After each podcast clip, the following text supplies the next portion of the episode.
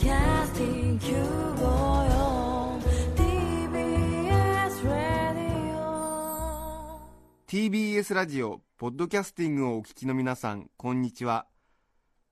安住紳一郎の日曜天国アシスタントディレクターの中山一輝です。日天のポッドキャスティング今日は137回目です。日曜朝10時からの本放送と合わせてぜひお楽しみください。それでは3月14日放送分安住紳一郎の日曜天国。今週は11時台のメッセージコーナーをお送りします。まずは前半11時38分から45分までの放送をお聞きください。さて今日は失恋の思い出ということでホワイトデーにもかかわらずメールを、ファックス電話をいただいておりますありがとうございます、はい、ありがとうございます。ともくん大好きさんからいただきました私の失恋の思い出ですが中学を卒業する前に失恋しましたはい。同じクラスの男子でした中学校の時ですねはい。なんだか切なくて掃除の時間に泣いていたら可愛いですね掃除の時間に泣いていたら 担任の先生に見られて理由を話したんですはい。そしたら次の日の卒業式の練習の時間、はい。卒業式って一人ずつ名前を呼ばれて返事をしますよね、そうしたらその男子の時にその先生が声が小さいって何回もやり直しを命ずるんです、練習が終わった後先生から声をかけられました、はい。あれでよかったか？最初は何？って思っていたんですが先生は私を振った男子を懲らしめてくれていたみたい。先生大好きって思った瞬間でしたっていう。あなんか登場人物全員おかしいですよこれ なんか間違ってますね一人ずつねー。面白い。あれでよかったか？ねえ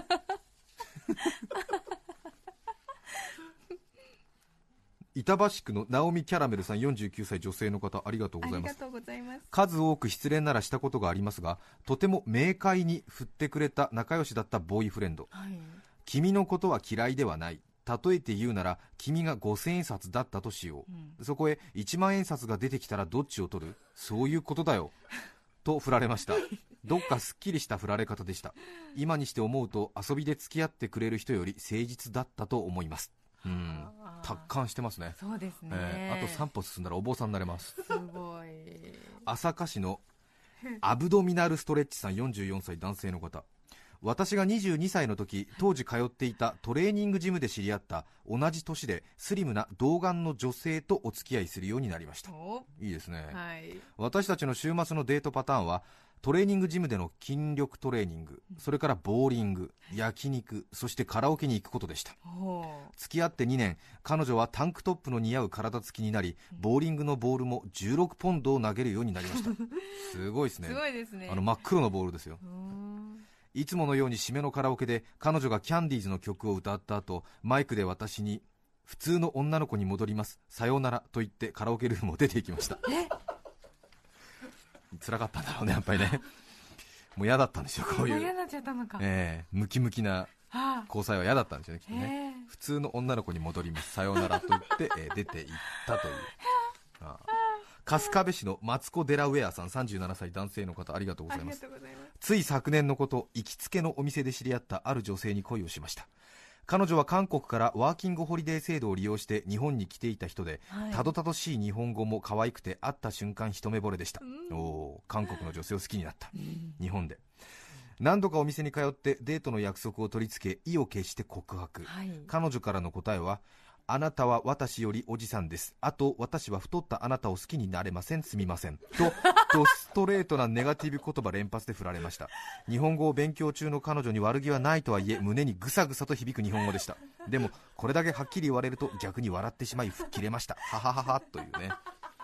すごいですね。すごいですうね。ん勉強中だからっていうことなのかな。う僕んあれなんですかね。そのようにはっきり言うんですかね。韓国女性は。どうなんでしょうねねこれはねあれですね、うん国民性とも個性とも、うんね言語能力ともどれとも取れますねそうですね。なるほど杉戸町の栄小1年4組担任さん35歳男性の方ありがとうございます。失恋の思い出5年ほど前好きになった女性がいましたおー30歳の時ですねはい。その人の誕生日が10月22日なのですがデジタル時計が10時22分の時彼女を思い出してしまいます。ああらうん。ーあらなんかあるよねそういうの、あるんですかね。と思いますよ。10月22日うん。10時22分彼女を思い出してしまう。あれは一日2回も来るな、そうですはいね割と見ちゃう時間ですね。ちょっとねあれですよね。うんうん深夜とかだったらよかったですね。1月1日生まれとかだったらよかったですけどね。船橋市の夏見台のケンちゃん51歳男性の方。小学校4年生の時転校してきた加藤真由美さんが好きになりました、はい。すごい名前出しちゃってますけど。小学校4年生の時転校してきた加藤真由美さんが好きになりました、うん一目惚れでした。うん。6年生まで3年間ずっと一緒で幸せを感じていました。うん。でも自分から好きなんて絶対に言えません中学生になるとクラスが別になってしまうと思い真由美さんの好きな人がどうしても知りたくなりある作戦を考えました。はい。クラスで一番かっこいい細谷君の好きな人を教えるから、はい。代わりに真由美さんの好きな人を教えてという作戦です。小学生らしいですね。見事作戦成功。細谷君の好きな人を教えるとはい。驚いてました、うんそして真由美さんの好きな人を聞きました。はい。頭の中では俺を好きと言ってくれと願っていましたが、うん。好きな人はもう一人のかっこいいヤジ君でした。はい。私はがっくり肩を落としながらも明るく振る舞いました。はい。私はとうとう失恋してしまったのです、うん。そして私は何を思ったのか加藤真由美さんの好きな人を言いふらしました。あ挙句の果てに加藤真由美さんに嫌われて小学校を卒業しました終わり。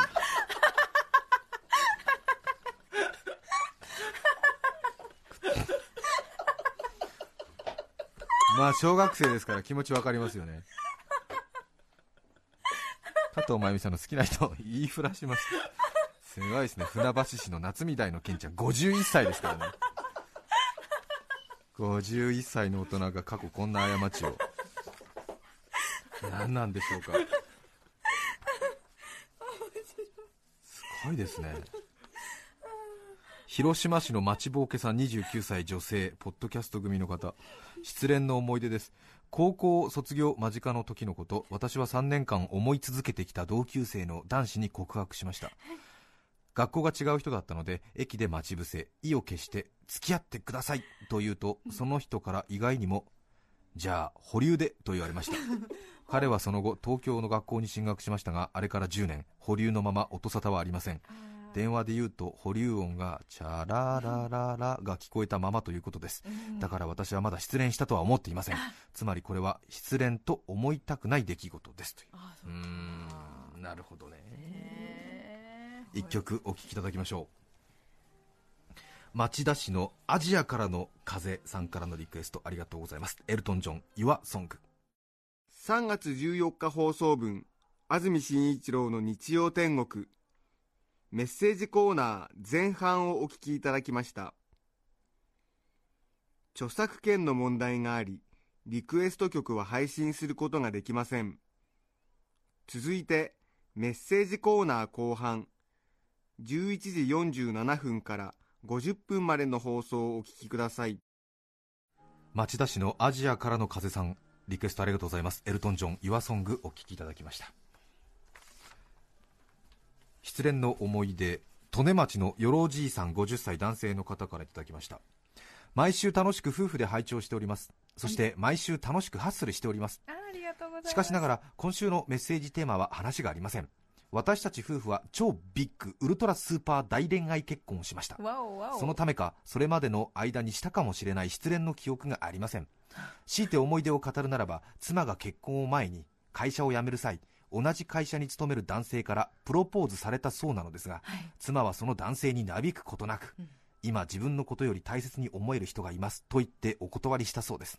その男性は私のせいで失恋してしまったのですね。ごめんねごめんね 利根町のよろじいさん50歳男性の方。ね。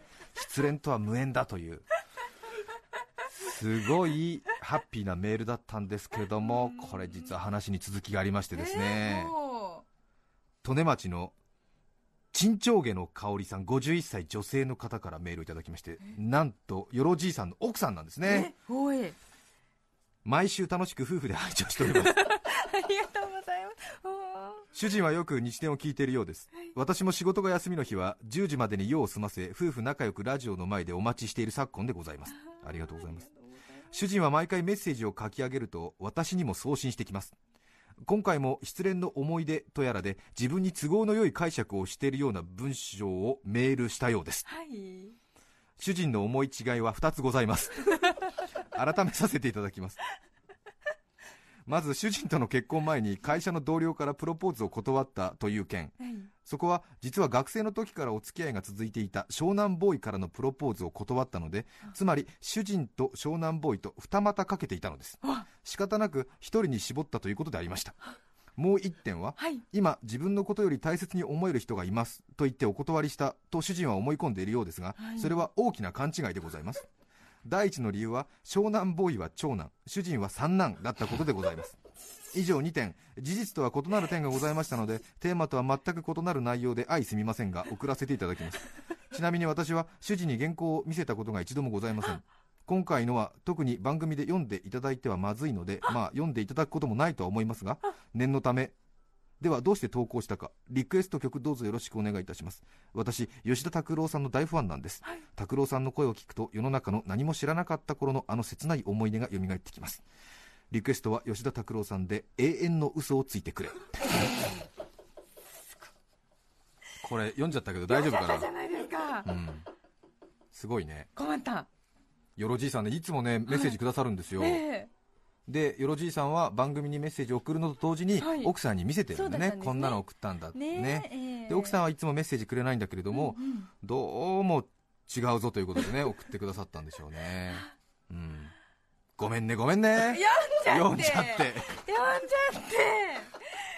シーランペ。もうせっかく応援してくださってる皆さんからのメッセージありがとうございました。ありがとうございましたメッセージコーナーをお聞きいただきました。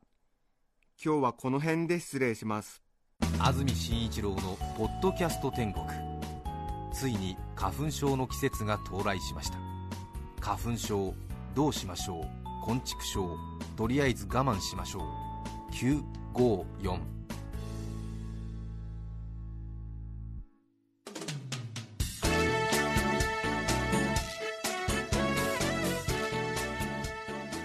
さて来週3月21日の安住紳一郎の日曜天国。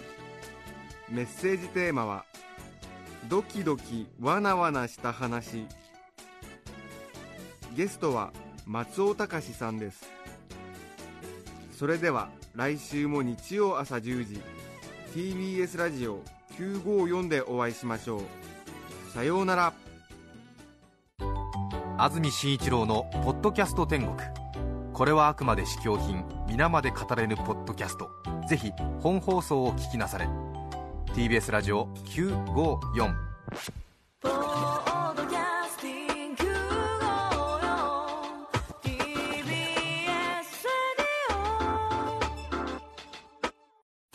ラジオのポッドキャストをお楽しみの皆さん、いつも番組をお聞きいただきありがとうございます。TBS ラジオをはじめとする関東関西のラジオ局13社は、ラジオの電波が入りにくい都心部への対策として、インターネットの専用サイト、ラジコを立ち上げ、地上波ラジオの IP サイマル実用化に向けた試験配信を3月15日から開始します。これにより TBS ラジオのすべての番組が地上波ラジオとほぼ同時にパソコンでもお聞きいただけるようになります。これまでポッドキャストで番組をお楽しみいただいていた方もぜひ一度生で TBS ラジオをお楽しみください。3月15日以降 TBS ラジオのトップページにあるラジコのバナーをクリックしてお聞きください。なお、今回のラジコの試験配信は、ラジオが入りにくい都心部が対象となっています。そのため、東京、神奈川、千葉、埼玉の1都3県以外の地域からはご利用になれません。どうぞご了承ください。